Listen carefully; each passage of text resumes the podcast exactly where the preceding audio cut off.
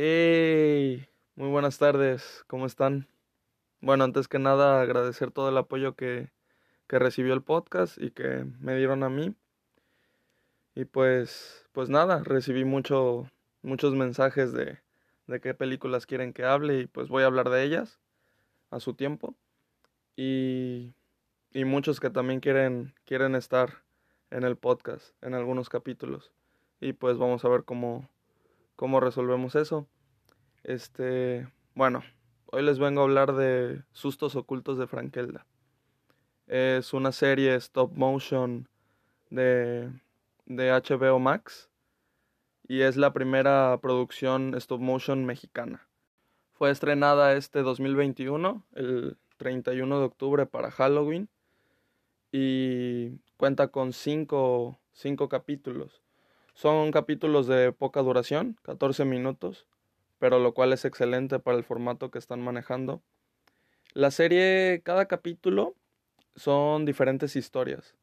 O sea, es una serie de terror infantil, por así decirlo. Pero digo, yo la disfruté mucho, fue mi serie favorita del año. Pues por eso he venido a hablarles de, de ella. la serie es una producción de Cinema Fantasma una productora que fundaron los hermanos Ambris, que son los creadores de esta serie. Y, y pues la serie trata de una de una escritora de pues de cuentos de terror, cuentos cortos de terror, en lo que en su mayoría, por lo menos todos los que hay en, en la serie, disculpen los spoilers, son finales tristes, no, no es un final feliz. Lo cual me agradó mucho. O sea, todos dejan una enseñanza. Es sobre los miedos que tenemos internos más que nada. Entonces, eso la verdad es que me, me agradó mucho. Y claro, o sea, la, la, enseñanza es a la mala, pero, pero es una muy, muy buena serie. La animación, o sea, el stop motion en esta serie es, es perfecto, es, es muy, muy bueno. Como les digo, cada capítulo trata de una historia diferente, pero es contada por la misma narradora que es la escritora de estas, de estas historias, ¿no?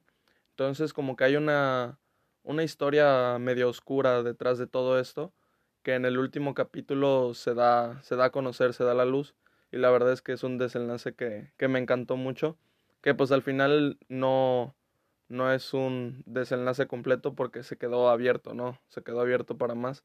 Todavía no está confirmada la segunda temporada, pero pues yo quisiera que, que sí existieran más temporadas porque los mismos directores han, han dicho que pues tienen más historias escritas y, y todo eso, que nada más están esperando a que, a que les confirmen para una segunda temporada. Lo más chingón es que toda esta serie se desarrolla y se ubica aquí en México y pues la, la cultura mexicana está muy, muy bien representada, es, es muy bonito. Y pues nada, si, si gustan verla, está en HBO Max. Este, se las recomiendo mucho. Si ya la vieron, díganme si les gustó. Y pues nada. Hasta la próxima.